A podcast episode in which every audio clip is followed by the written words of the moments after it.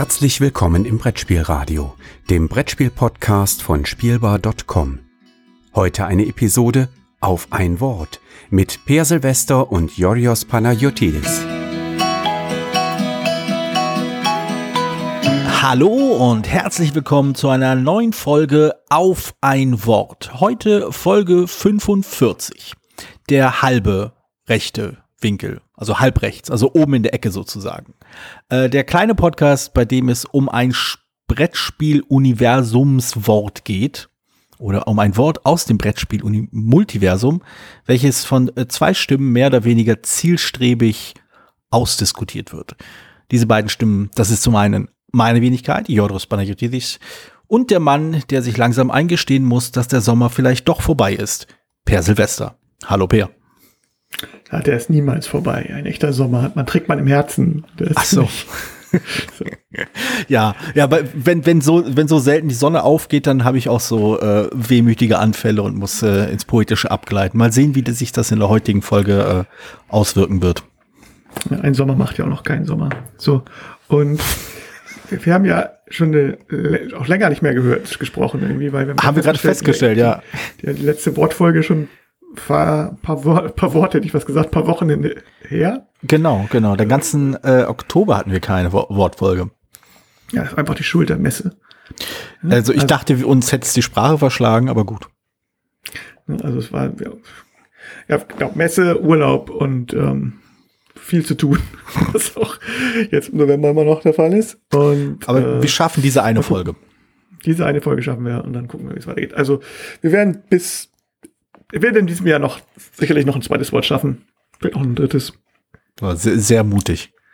Mal gucken. Vielleicht ist ja ein dehnbarer Begriff. Eben.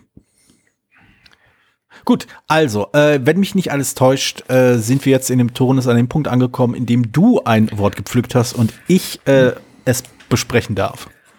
Genau, und wir sind auch an dem Punkt in dem Podcast angelangt, wo uns nicht mehr einfällt, was wir am Anfang rumblabern können und ich das Wort nennen darf. Oder so. Ich meine, ich überlege gerade, ob es noch irgendein relevantes Thema. Also es gibt einige relevante Themen, aber ich weiß nicht, ob dieser Podcast der richtige Ort dafür wäre. Ja, ist, äh, ja, genau. Ein bisschen Eskapismus. Ähm, so, und die, genau, mein Wort ist in drei Worte. Ach, auf ein Wort ist heute auf drei Worte. Genau, also es ist so ein bisschen die Schummelei hier so. Und zwar hatte ich mir überlegt, Spiel im Spiel hört man manchmal. Okay. Und ich möchte von dir wissen, was das eigentlich ist und ob es das überhaupt gibt oder ob das nicht einfach nur ein Mechanismus ist. Ich bin exakt ein bisschen baff, muss ich sagen, ähm, weil Spiel im Spiel, also ich kenne Bild im Bild, das war so, so eine, so eine äh, technische Nutzlosigkeit, die Fernseher eine Zeit lang konnten, damit man zwei Fernsehkanäle auf einmal schauen konnte. Äh, ja, ja, für die Leute, die alt genug sind. Ich, ich weiß, also können sie glaube ich immer noch. Ich, das macht halt nur keiner. Also, ja, warum was, auch, ne? was, also ich glaube, das war immer das Beispiel, war immer, man kann seine Lieblingssendung gucken, seinen Film gucken und dann einmal irgendwie so das, das Fußballspiel nebenbei herlaufen lassen, gespielt sind. Ah ja, ist klar, dann laufe ich, ich gucke mir den Film weiter an. Aber heutzutage kann man die meisten, also 90 Prozent der Filme, die man sich guckt, ja auch sowieso anhalten. Eben, eben, genau. Ähm, also das, ja. ähm, aber Spiel im Spiel, ich, also das musst du vielleicht mal ein bisschen näher fassen, weil ich kann mir gerade darunter nichts Greifbares vorstellen. Ah, okay, also ich, man hört das manchmal, dass es dann so ein, wenn es, das sind so kleine oder Minispiele, die in mhm. dem Spiel drinstecken oder halt ein, äh, ein kleines Spiel im Spiel, wenn zum Beispiel ähm, mir fällt jetzt natürlich mit alte Kamellen ein, weil ich das irgendwie gerade aktuell nichts einfällt, aber ähm, so wenn zum Beispiel die Verteilung der Siegpunkte jetzt nicht einfach nur, jeder bekommt Punkte, sondern man darf noch irgendwelche Teile irgendwo raufstellen auf einen, auf einen Plan mhm. und dann gibt's mhm. dann noch so, wenn man drei in einer Reihe, gibt's dann Bonuspunkte. Oder man könnte auch, wenn man ein bisschen Augenzwinkern könnte hier bei Cat in the Box zum Beispiel auch sagen, dass mhm. das Legespielteil, dass man versucht, ähm, mehrere äh, mehrere Flächen zusammenzukriegen, mhm. dass das so ein kleines Spiel im Spiel ist, wobei das natürlich automatisch mitläuft. Also wenn das, da würde ich das vielleicht, es ist vielleicht ein bisschen schon hergezogen, das als Spiel im Spiel zu bezeichnen, aber ähm, da, wenn das sozusagen noch so ein Mechanismus, extra Mechanismus hätte, mhm. so wie man, wie man jetzt diese Steine da setzt, dann würde ich das als Spiel im Spiel sicherlich gelten. Also ich habe häufiger schon gehört, dass man sozusagen eigentlich ein anderes Spiel spielt, bei bestimmten Sachen mhm. und dann meistens bei der Wertung oder so alle drei Runden oder was weiß ich, dann plötzlich ganz, oder hier Kleopatra die Baumeister fällt mir dann noch ein, dann hat man dann zwischendurch mal, genau, dann, wenn zu bestimmten Ereignissen kommt dann so mal nach, wo jeder noch mal was legen kann, was nicht direkt das, den Hauptplot folgt, um das mal so zu sagen. Hm. Aber natürlich auch irgendwie Punkte gibt oder so. Hm. Ja, also, ähm, hm, also ich, um mal etwas, sagen wir mal, äh, myopisch zu antworten, die Tatsache, dass ich mir den Begriff so wenig vorstellen kann, scheint für mich ein Indiz dafür zu sein, dass es kein sehr weit verbreitetes Phänomen ist. Also in, in Spieldesign, also zumindest auch, auch, auch sprachlich, wenn über Spiele gesprochen wird. Also die Beispiele, die du genannt hast, zum Beispiel, also ich weiß, dass wir noch eine ganz, ganz alte Version von Cranium haben. Das ist eine Art, mhm. irgendwie, wir laufen um das Spielfeld rum und versuchen ins Ziel zu kommen und zwischendurch machen wir verschiedene kleine Minispielchen. Das kann man vielleicht als Spiel im Spiel bezeichnen, weil jedes, mhm. jeder Bereich des Spiels irgendwie eine eigene kleine Kategorie hat. Das gibt sowas wie äh, Pantomime und dann irgendwie, ach, ich habe so seit über zehn Jahren mittlerweile bestimmt nicht gespielt. Also ich glaube, es gab noch so irgendwie Klang, man muss irgendwie Sachen mit, mit äh, irgendwie beschreiben oder muss irgendwas muss man nicht irgendwas durch Knete darstellen oder wechsle ich das? Ich weiß nicht. Ist auch, ja, ja.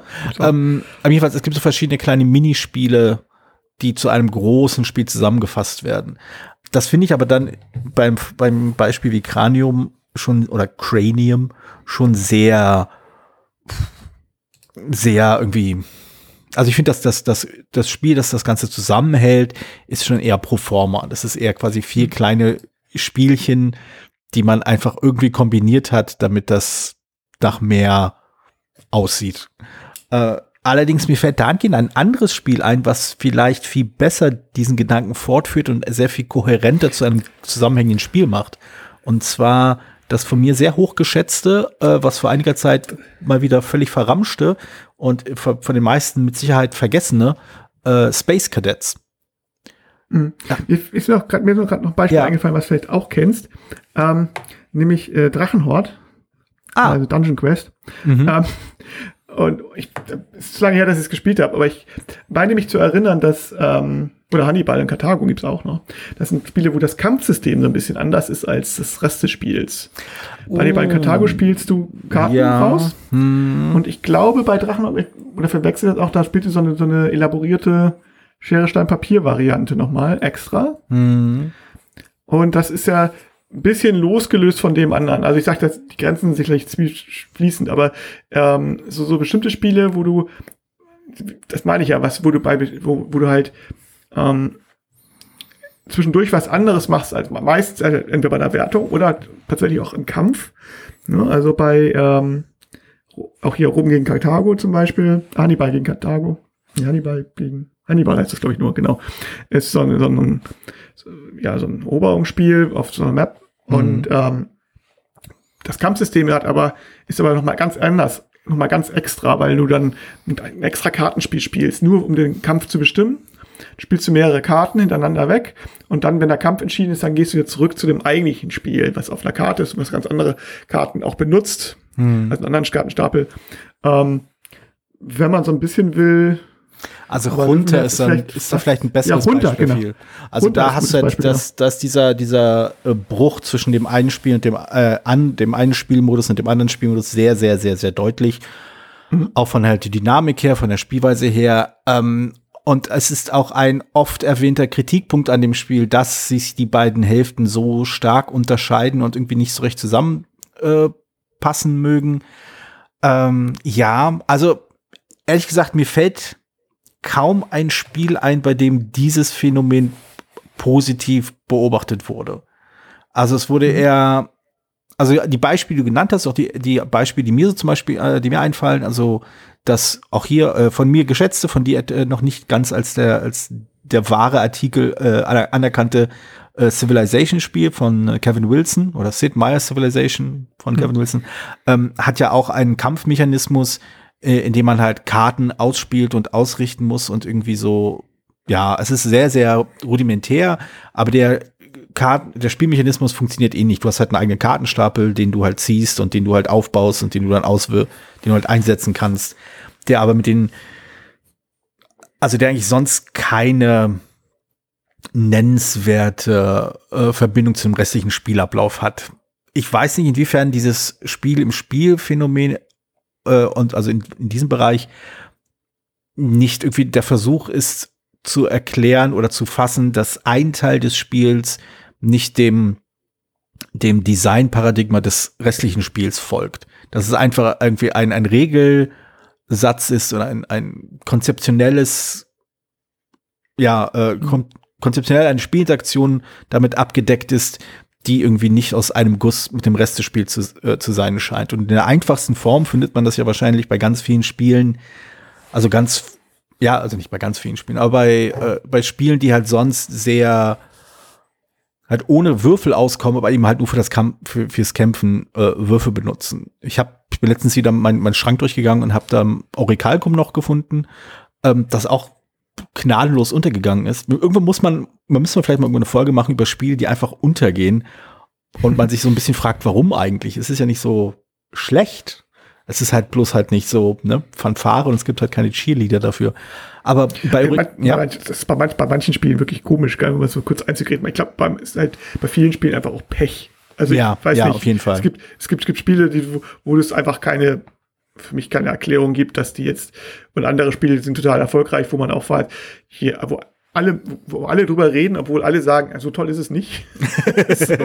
aber ja. irgendwie, äh, irgendwie haben es dann doch irgendwie alle und das, ein anderes Spiel, was, also ich, ich, Origin ist bei mir immer so ein, so ein mhm. Spiel, wo ich sage, das ist eigentlich so ein gutes äh, Familienspiel. Das wurde zweimal versucht zu launchen von Matagot, die ja nun auch nicht unerfahren sind, mhm. was sowas betrifft. Aber irgendwie konnte das nicht greifen. Aber gut, hm. ich hätte dich unterbrochen.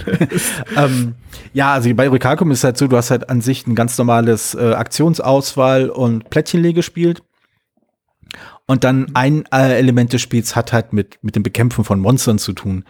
Also ich würde es noch nicht ganz, noch nicht unbedingt Spiel nennen, also Spiel im Spiel nennen. Dafür ist halt der Regelmechanismus doch zu einfach gestrickt. Also man würfelt einmal, schaut, was man gewürfelt hat und das war's dann. Und nächste Runde, wenn man die gleiche Aktion nochmal ausführt, macht man das halt. Also letztendlich ist es halt nur eine Aktion, die etwas ähm, aufwendiger mhm. abzuhandeln ist als die anderen Aktionen des Spiels.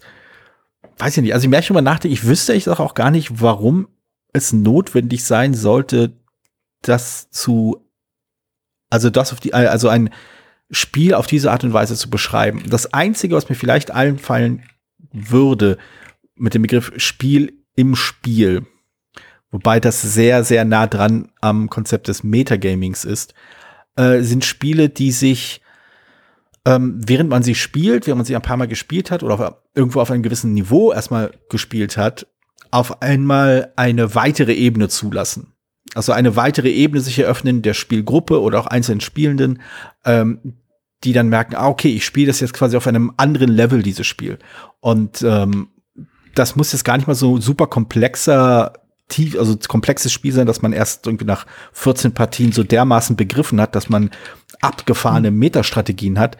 Aber ich dachte an sowas total Banales, also ein banales Beispiel, äh, wie Roborally, welches, ähm, welches man halt, wenn man es anfänglich, anfänglich spielt, durchaus ist es halt einfach ein ganz normales, ne? Ich, ich knobel, wie ich meinen Roboter programmieren muss, damit er sich dorthin bewegt, wo ich möchte. Aber wenn man das erstmal drin hat, merkt man, okay, ich könnte theoretisch auch gezielt gegen andere Leute fahren. Ich könnte auch antizipieren, wo andere Leute hinwollen und dann anders fahren. Gar nicht mal von wegen, ich, das ist meine Route, das ist, da möchte ich dahin und ich hoffe, ich kriege jetzt eine Karte, die früher dran ist, sondern halt wirklich das, äh, quasi das, ich will nicht sagen destruktivere, aber zumindest die andere Ebene dieses Spiels, die halt weniger mit dem Wettlauf zur Ziellinie zu tun hat, sondern eher damit zu tun hat, dass alle anderen langsamer äh, irgendwie vorankommen oder zumindest irgendwo gegen die Wand fahren oder sich sonst irgendwie aus dem Rennen sind als man selbst. Das ist ja schon ein, ein Wechsel im Spielverständnis, meiner Meinung nach. Also wertfrei kom kommentiert jetzt.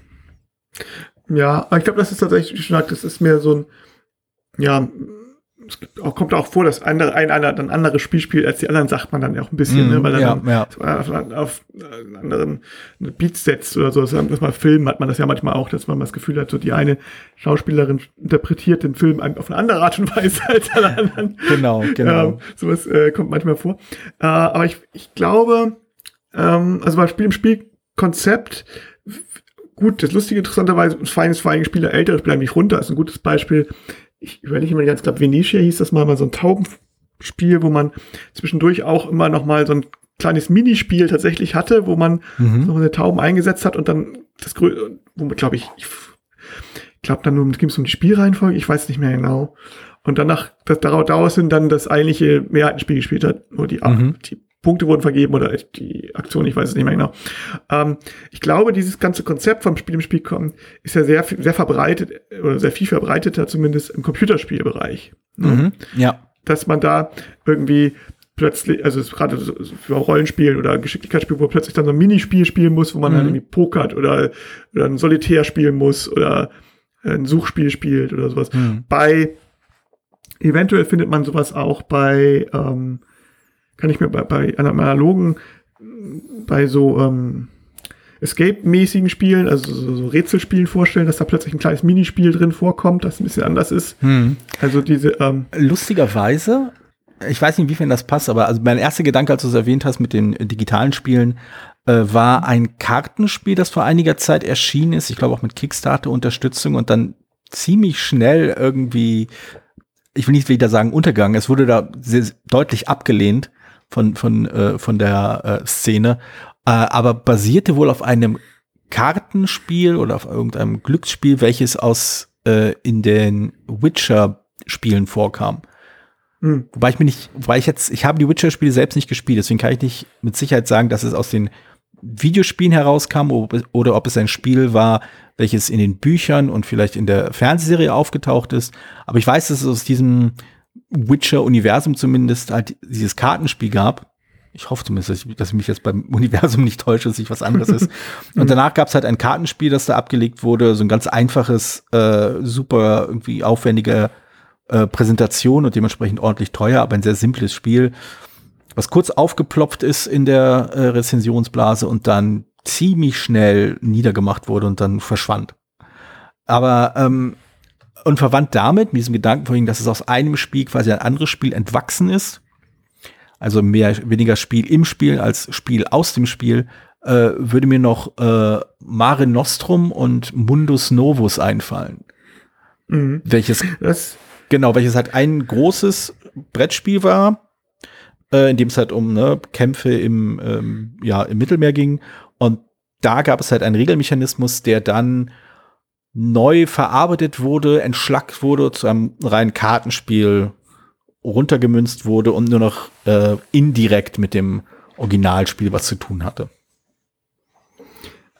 Mhm. Also, äh, das finde ich auch ganz interessant, dass du ähm, da eben genau sagst, diese, diese, dieser Handelsmechanismus, der ja ist eben nicht äh, ist Mechanismus und eben nicht Mhm. Spiel im Spiel.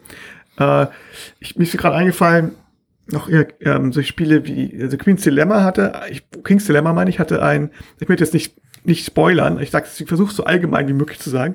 Es hatte mindestens ein Spiel im Spiel drin, wenn nicht sogar zwei, je nachdem, wie man das zählt. Also, wo man neben dem normalen plötzlich dann so ein kleine, in die Situation kam, ein äh, kleines anderes Spiel zwischendurch zu spielen. Mhm.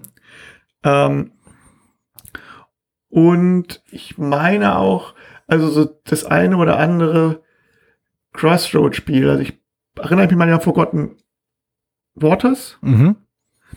da gab es das auch, glaube ich, mal, dass man zwischendurch, was auch ein App unterstützt, da bietet sich das an. Ich meine, Unlock hat das natürlich auch manchmal, wenn man so will, dass es dann ähm, auch so Geschicklichkeitselemente drin sind, aber da würde ich dann nicht, noch nicht vom ganz vom Spiel im Spiel sprechen, glaube ich, weil du ja da ja ähm, eigentlich nur was versuch, versuchst, was Bestimmtes zu erreichen mit Mhm. der App. Aber wenn du jetzt da plötzlich anfangen würdest, du spielst gegeneinander mit kleinen, also bei Robin Hood zum Beispiel, äh, schießt du plötzlich kleine Bogenschießen gegeneinander, dann wäre das schon ein Spiel im Spiel. Also ich glaube, Ja. die Grenze ist da so ein bisschen fließend, aber Ich habe ich hab ja vorhin kurz mal Space Cadets erwähnt, das will ich noch kurz aufgreifen, weil Space Cadets dahingehend ganz spannend ist. Ähm, also bei Space Cadets spielt man die Crew eines Raumschiffs, also so, so sehr, sehr deutlich an diese Star Trek Brückencrew angelehnt. Man hat irgendwie einen, äh, einen Steuermann, man hatte jemanden für, für die Sensoren, man hatte jemanden für äh, die, Maschinen, äh, die Maschinenraum und so weiter und so fort.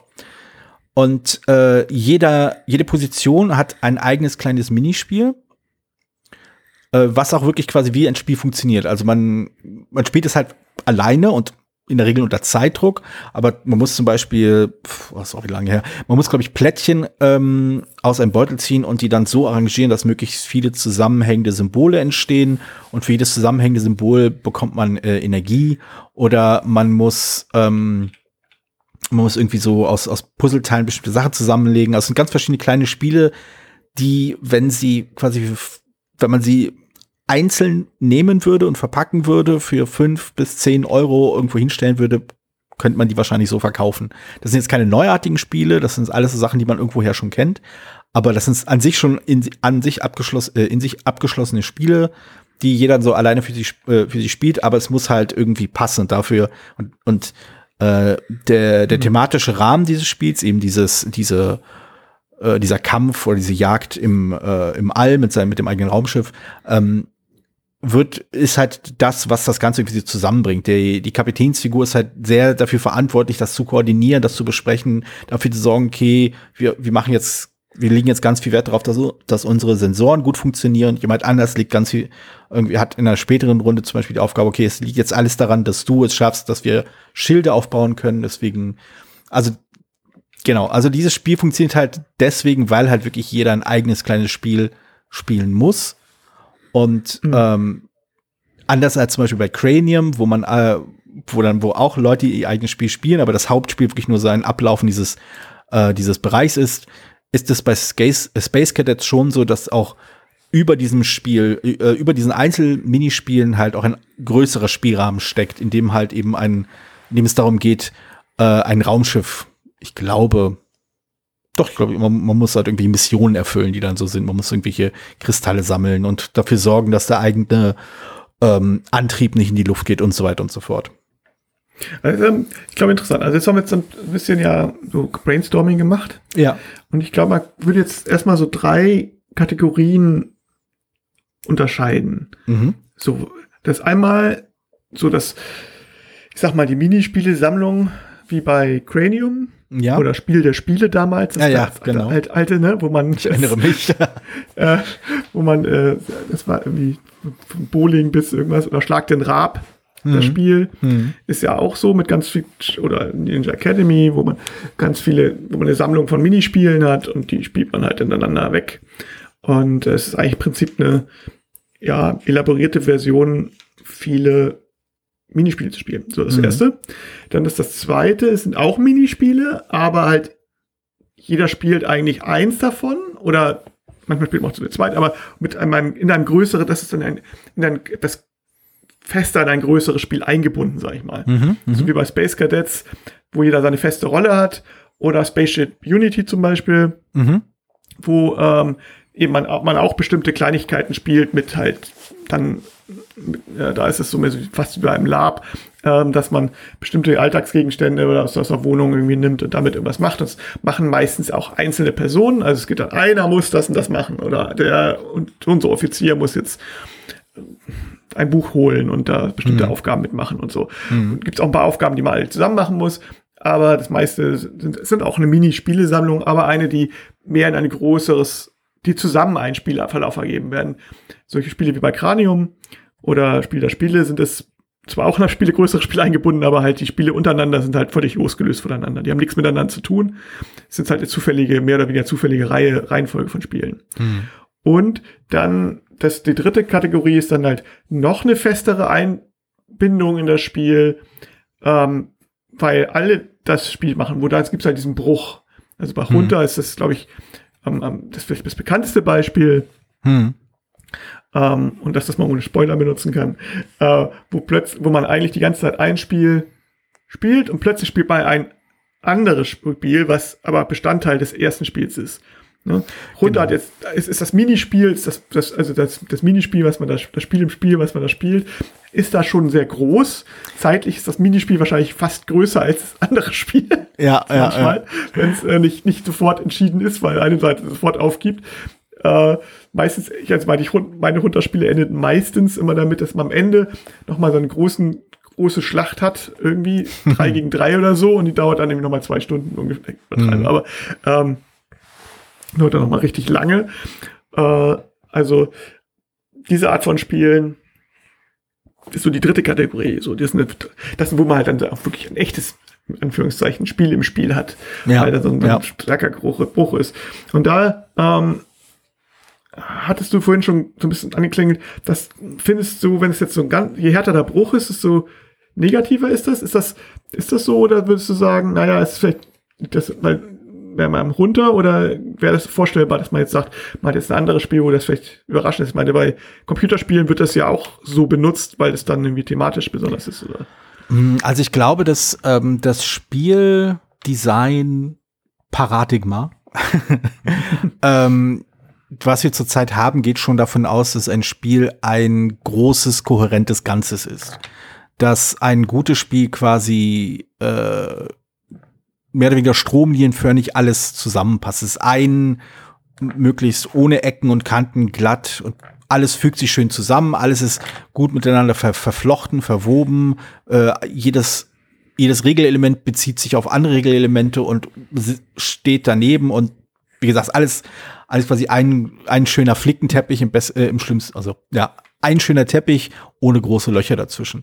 Ähm, der Gedanke, dass ein Spiel aus verschiedenen Kapiteln, Spielweisen, Spielkonzepten, Ideen bestehend äh, besteht, ich glaube, das ist nicht so üblich. Ich würde nicht sagen, dass das nicht möglich ist, dass das auch, dass es kein gutes Spiel ergeben kann.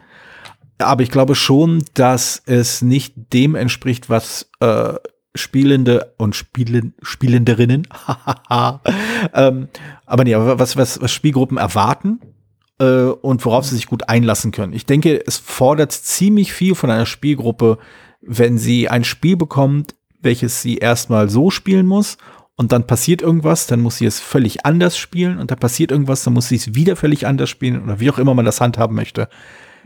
Ich glaube, diese Art von Flexibilität im, äh, so in, im Spielverständnis und auch in der Art und Weise, wie man miteinander umgeht, ich glaube, das ist noch nicht üblich. Es ist vorstellbar, denke ich, aber die meisten Gruppen, denke ich, würden da sich wahrscheinlich dran reiben, wenn so ein Spiel erst damit anfängt und dann wechselt. Ich erinnere mich dann an ein etwas kleineres Spiel äh, von, von einem Verlag, der mal in Berlin war und jetzt in, äh, in ich glaube in Portugal ist. Ähm, und zwar What's Your Game hat vor langer Zeit ein Spiel rausgebracht namens Asgard, äh, welches auch einen ähnlichen Bruch hat. Und zwar, ich meine, der, der Punkt, also es, Asgard, deutsche Land, es geht da um äh, äh, Nord, so, so Mythologie aus dem, äh, so mit, um Thor rum und so. Und äh, ich meine, an einem Punkt kommt es, glaube ich, wirklich zum, zu, zu Ragnarok. Und dann verändert sich das Spiel und alles, was man bis zu diesem Punkt vorbereitet hat, muss dann neu eingesetzt werden, um auf alle verschiedene Art und Weise äh, zu punkten. Also das, was du anfangs erwähnt hast, dass es, dass es quasi ein, in Anführungszeichen, Minispiel gibt, wenn es um die äh, Punkteauswertung geht. Wobei ich bei Asgard das so in Erinnerung habe, dass diese Punkteauswertung durchaus auch ein eigenes Spiel ist. Also nicht eigen im Sinne von alles, was vorher passiert ist, ist egal, sondern wirklich, es ist nicht nur ein reines Auswerten, von wegen, ich kriege ich jetzt irgendwie äh, Dreier-Sätze zusammen von meinen Plättchen, sondern wirklich, ich platziere das hier und dann greift mich jemand dort an, dann weiche ich hier aus und so weiter und so fort.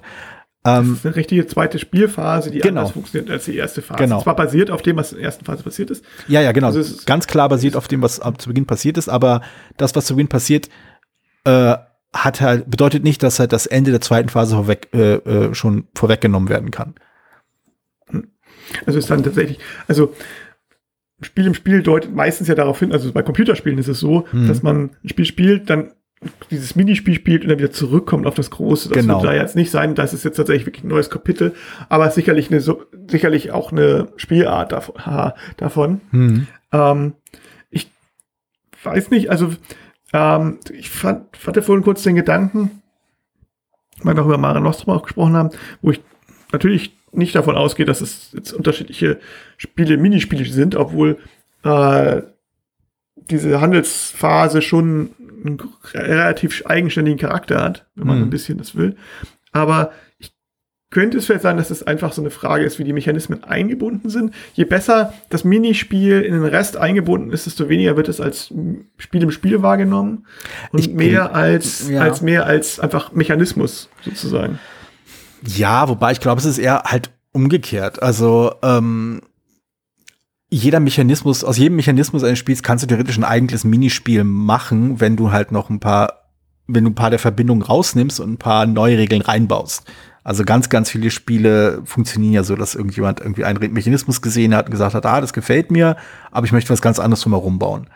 Also ähm, dahingehend, äh, also das ist, ja bei, bei äh, Mare Nostrum und Mundus Novus, äh, Mu- Mundus, ja, ähm, ähnlich. Also sicher der, der Kernmechanismus, also ein Mechanismus ist identisch, Mhm. aber alles drumherum ist halt anders. Also sowohl thematische Einbettung ist anders, auch obwohl im weitesten Sinne verwandt, als auch verschiedene andere Mechanismen greifen da auch ganz anders. Also es ist wirklich einfach nur eine, ja, nicht mal eine Fortentwicklung.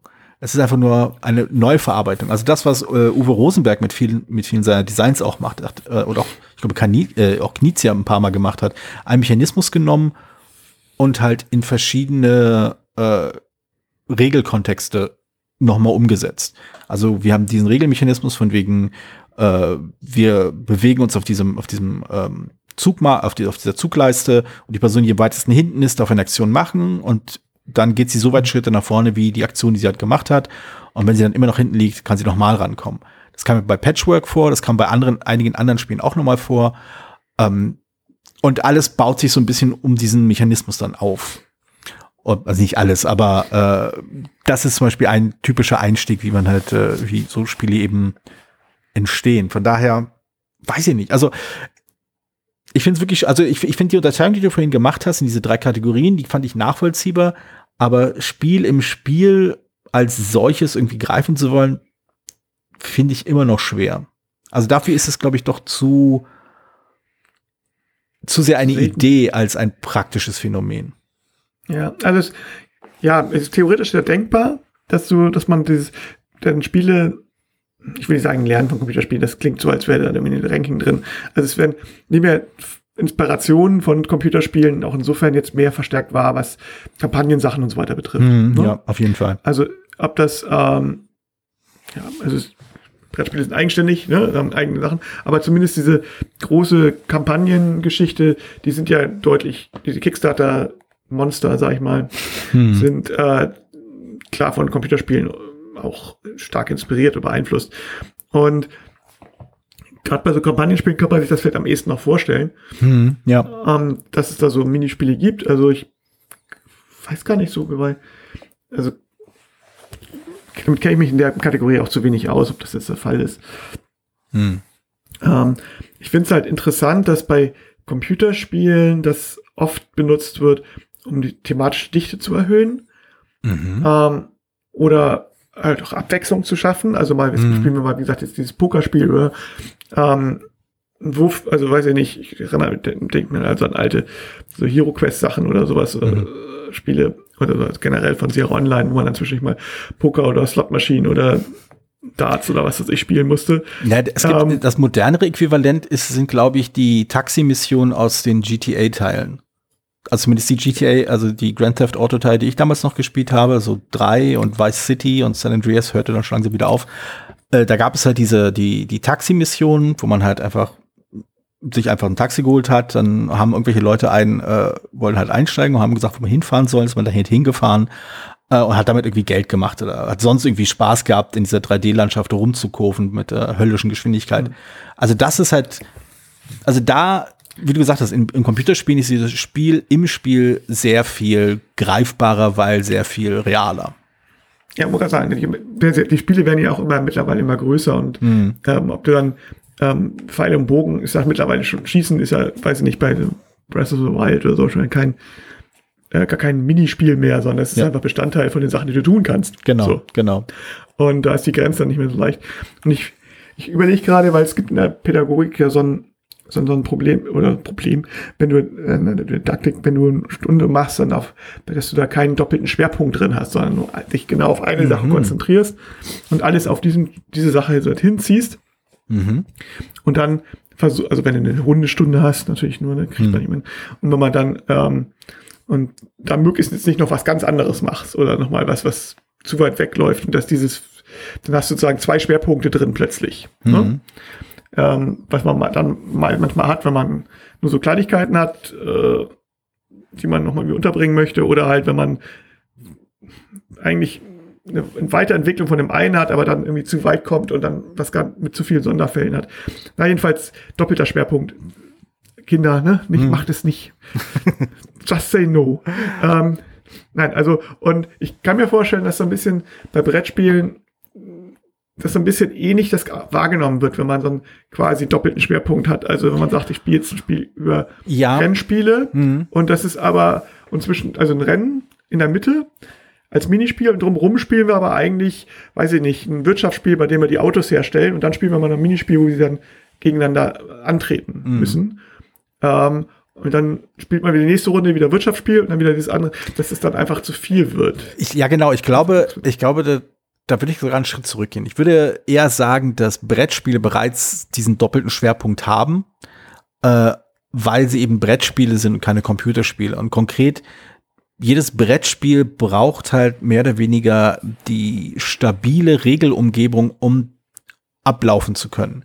Also du brauchst halt Leute, die am Tisch sitzen, die die Regeln erstmal kennen, anwenden und beachten einfach nur so strukturell und danach innerhalb dieses Regelkonstrukts sich dann noch quasi als Spielende frei bewegen, also freie Entscheidungen fällen. Eben entscheiden, kaufe ich mir für meine drei Münzen diese Karte oder investiere ich die drei Münzen auf meine Hand, äh, äh, indem ich irgendwas anderes mache oder mache ich gar nichts davon und setze aus und bekomme dafür halt irgendwelche Karten zurück, all diese Dinge. Also das sind so freie Entscheidungen, die man innerhalb des Spielkonstrukts hat, so wie du beim Videospiel freie Entscheidungen hast, ob du jetzt nach rechts gehst, nach links gehst, ob du angreifst und was auch immer.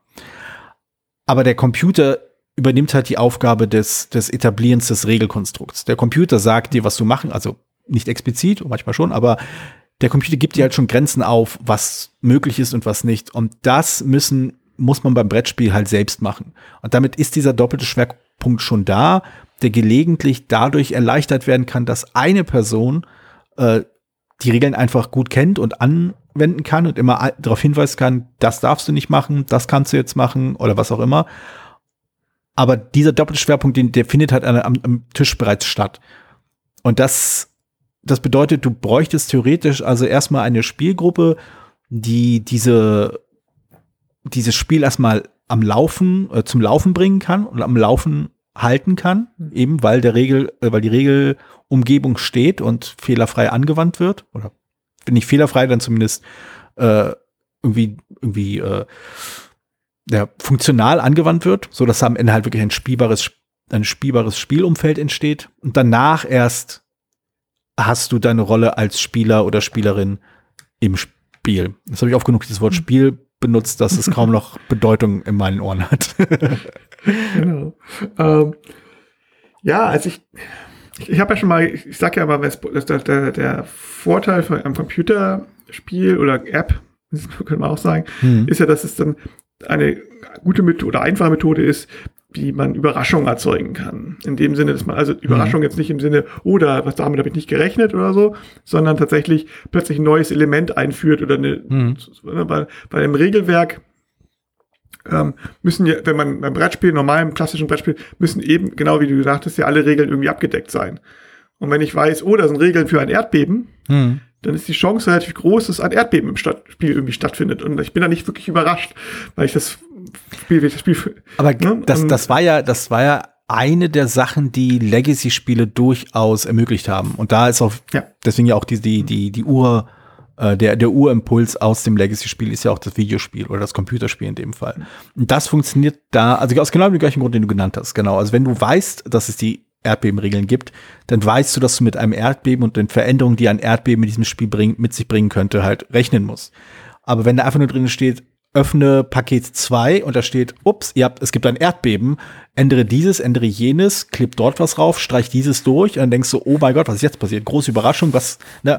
Du hast halt diesen, diesen Wechsel drin, du spielst jetzt ein etwas anderes Spiel und theoretisch kann es auch ein fundamental anderes Spiel sein, aber genau, der Wechsel, der Wechsel wird halt eingeleitet und du kannst dich dann quasi auf das neue Spiel dann einlassen. Genau, oder bei App-orientierten äh, Spielen hat man es manchmal auch, dass hm. also gerade bei so Kampagnenspielen oder sowas, ähm, also die sind, würde ich sagen, war der Wechsel nicht so groß, aber da hatten wir schon, ähm, dass plötzlich so, jetzt nimmt man eure Steine wieder alle weg und legt die Steine ganz woanders hin und man hat gemerkt, dass das Spiel mhm. Dynamik bei bestimmten Abenteuern doch ganz anders war. Genau. Und genau. das war dann eine interessante Überraschung. Und das äh, in einer Art und Weise, die jetzt Hero Quest halt nicht hinkriegt, obwohl, ne, mhm. ne, also nur das, ähm, weil da zu viel bekannt ist. Auch klar, da kennt man den Layout der Dungeons nicht, da gibt es auch mal eine Sonderregel zwischendurch, ja. die der Spielleiter einführt. Aber da war jetzt nicht, dass man plötzlich komplett alles auf, auf gestellt wird, was halt bei bei Computerspielen eher möglich ist. Ne? Genau, wobei ich muss da mal eine, eine Lanze für Hero Quest sprechen. Also das, die Neuauflage kenne ich nicht. Äh, ich kenne nur das alte und da ist der Gedanke durchaus, dass die Überraschung, das Besondere und das Außergewöhnliche eben durch die Spielleiterinstanz kommt und nicht durch die mhm. Regeln. Und Descent, da, zum einen gibt es da keinen Spielleiter mehr oder keine Spielleiterin mehr, aber vor allem der, der Designfokus, das, ich nenne es nochmal, das Designparadigma, äh, ist halt ein anderes. Da wird halt die Struktur sehr stark im Spiel gesehen, die Überraschungen werden im Spiel verankert, die, die, Einzie die, die, die Impulse, das Einzigartige soll aus dem Spiel heraus entstehen und eben nicht aufgrund dessen, was SpielerInnen am Tisch tun oder wie sie sich geben. Oder in dem Fall bei Hero Quest, das lebt halt sehr viel mehr davon, wie, äh, ich weiß gar nicht, wie der Bösewicht heißt, der, der Gegenspieler bei Hero Quest, aber die, die spielleitende Instanz, wie bei einem richtigen Rollenspiel, das äh, lebt das Ganze sehr davon, wie gut das inszeniert wird von dieser Person, wie gut die Texte vorgetragen werden, wie gut so viel Stimmung gesorgt wird und so weiter und so fort. Also man, sehr, man merkt halt schon, dass Hero Quest durchaus als Spiel entwickelt wurde, um Leute eigentlich zum Tischrollenspiel zu bringen und weniger um einfach eine neue Franchise aufzumachen, mit der man dann neue Spiele verkaufen kann. Ja. Naja, ja, klar. Also es, es gibt schon Überraschungen da, es sind bestimmte Fallen oder sowas hm. natürlich schon drin. Aber man weiß im Prinzip, mit auf wenig Ausnahmen und bei der Erweiterung, bei ein, ein oder anderen Erweiterung hat man noch mal so ein paar interessantere Ausnahmen, wo man tatsächlich, äh, dadurch, dass es einen Spielleiter gibt, der mhm. eben die Regeln kennt und den Spieler nicht unbedingt sagen muss, durchaus schon ein paar Möglichkeiten, äh, Sachen zu, Effekte zu machen, mit denen die Spielleiter, Spielenden nicht, die anderen, die Helden und Heldinnen nicht unbedingt rechnen. Mhm. Aber ähm, genau, das, das geht halt, weil es eine andere Instanz noch gibt. Bei normalen Spielen in Anführungszeichen normalen, ähm, wo alle Regeln vorher bekannt sind und du auch dich darauf einstellen kannst, da gibt es nicht. Und dann sind halt einfach durch ein Spiel in Spiel hast du dann einfach ja doppelt so viele Regeln zu lernen, weil du zwei Spiele lernen musst. Hm. Wobei ich glaube, ähm, eine wichtige Parallele und eine, eine Erkenntnis mir vielleicht aus dem äh, den Spielen in Spielen im digitalen Bereich nehmen kann äh, und weshalb es vielleicht in Brettspielen nur sehr sehr schlecht funktioniert, ist die Tatsache, dass ein Brettspiel keine Spielwelt ist. Dass eine Videospielwelt aber eben eine Videospielwelt ist. Du hast also ein ganze, eine ganze Umgebung, in der du dich mehr oder weniger bewegst oder irgendwie äh, aktiv bist und innerhalb dieser Umgebung gibt es noch kleine Minispiele, die du spielen kannst. Ähm, das so etwas ähnliches gibt es, glaube ich, im Brettspielbereich nicht so richtig. Also, das ist so ein klein wenig bei den großen, expansiven äh, Rollenspiel, Dungeon Crawler-esken Spielen vielleicht so. Also sowas wie Gloomhaven könnte sowas machen, wenn Gloomhaven auch eine ansatzweise Inspiration hätte. Aber ähm, andere Spiele, ja, es gibt ja keine Spiele, die ganz große Welten haben. Du hast King's, äh, King's Dilemma erwähnt. Das geht so ein klein wenig in die Richtung. Aber auch da ein Großteil der Spielwelt, der Spielumgebung liegt halt in den Händen beziehungsweise Köpfen der Spielenden. Und deswegen sind auch die Spiele, die man innerhalb von King's äh, Dilemma vielleicht äh, aufgreifen kann, sehr schlicht gehalten. Hm. Und ich denke, das wäre so die Richtung. Also wenn man halt irgendwo wirklich in die, in die, in die Richtung gehen will, mehr Spiele im Spiel zu haben, muss man, glaube ich, diese Spiele, die großen sozusagen, mehr als Welt verstehen und weniger als Spiel, sprich Regelspiel als strukturierte Aktivität. Ja, also ich, ja, ich, Computerspiele, durch die Spielwelt hat man einen Vorteil, dass es mehr Anknüpfpunkte gibt. So, ne? mhm. Man weiß schon relativ genau, was man beim Dart halt machen muss. Mhm. Ja. Ne? Und da braucht man keine großen Regeln zu lesen. Und wenn man dann sieht, wie die Maus sich bewegt beide Wegen, das kommt ein anderer Vorteil, dann brauchst du halt, ist es ziemlich, kannst du fast durchaus probieren, das rauszukriegen. Mhm. Ähm, wenn du jetzt beim Minispiel hast, das sind halt in der Regel, wenn du jetzt nicht sagst, okay, mein Minispiel ist jetzt, äh, wenn ich, wenn ich eine Figur schlage, dann muss ich mit dem, dem, dem die Figur gehört, mit der Person irgendwie Schnick, Schnack, Schnuck spielen, dann ähm, ist es halt ein Mechanismus. So. Ne? Mhm. Spiel kann man natürlich auch sagen, irgendwie schon, aber ähm, das kriege ich noch hin, aber alles, was darüber hinausgeht, selbst wenn ich sage, wir spielen da ist, wie gesagt, mal Beispiel mit dem Rennen, ne? wenn ich da ein Autorennen habe, ich muss ja irgendwie Regeln noch für das Rennen haben. Und das, das ja. ist schwieriger ähm, umzusetzen, glaube ich. Hm. Aber gut. Ähm, ja, ich denke, wir haben jetzt die Dreiviertelstunde auch äh, hingekriegt. Also es, ich, ich glaube, äh, dafür, dass, wir, dass du den Begriff nicht kennst, haben wir doch ganz schön viel geredet. ja, ich, ich glaube, äh, wir, wir können jetzt auch quasi das Ziel im Ziel dieses Podcasts mal erwähnen. Vielleicht starten wir den nächsten Podcast so weniger. Wir besprechen einen Begriff, sondern wir versuchen 45 Minuten lang über irgendwas zu reden und irgendwie einen roten Faden beizubehalten. ich hatte kurz überlegt, ob, man, ob ich zwischendurch ähm, ob wir zwischendurch einfach mal so fünf Minuten irgendwas anderes komplett reinschneiden sollen. Uh, über, über Tic-Tac-Toe oder so rein, ja. über Tic-Tac-Toe sprechen oder sowas. so fünf Minuten mittendrin. Sehr, sehr meta, gefällt mir. Dann nächstes Mal genau. dann. Nächstes Mal, ja. Okay, cool, cool. Also, wir, wenn alles klappt, und ich glaube, es spricht, spricht nicht viel dagegen, äh, wird dieser Podcast pünktlich erscheinen. Der nächste Podcast, wenn er ebenfalls pünktlich erscheint, wird ein Redebedarf sein. Und äh, wir wissen noch nicht, worüber wir reden werden. Ja, wahrscheinlich. Also mit dem Redebedarf würde ich jetzt auch keine Eile drauf schwören. Vielleicht wird es auch noch was anderes. Eieieiei. Ähm, Jetzt geht's ja los hier. Wir wissen es ja. Ankündigung ja nicht, in der Ankündigung. Genau, wir wissen noch nicht, also um es mal ganz, ja, wir wissen es noch nicht. ja, wir wissen so. vor allem nicht, was für einen Plan wir haben. Wenn, ja. Also wenn alles normal läuft, ist es Redebedarf, aber es gibt halt auch die Chance, dass es vielleicht eine Vintage-Folge wird. Uh, hat ihr auch Spaß drauf. Na gut, dann äh, hören wir uns so oder so in etwa zehn Tagen wieder und äh, reiten bis dahin äh, in den Sonnenuntergang. Haha. Genau. Sehr gut. Super. Bis dann. Bis dann. Ciao. Vielen Dank, dass du diese Episode von Brettspielradio auf ein Wort gehört hast. Falls du dich mit uns austauschen möchtest, dann findest du uns auf Twitter. Peer unter König von Siam, Jorios unter Joe Dizzy. Außerdem gibt es eine tolle Community rund um das Beeple Brettspiel Blogger Netzwerk. Hier nutzen wir Discord für den Austausch mit Hörern, Lesern und Zuschauern. Falls du ebenfalls dazu stoßen möchtest, klicke auf den Einladungslink in den Show Notes. Natürlich kannst du uns auch gerne Sprach- oder Textnachrichten zukommen lassen. Dazu erreichst du uns unter 01590 55 11 223.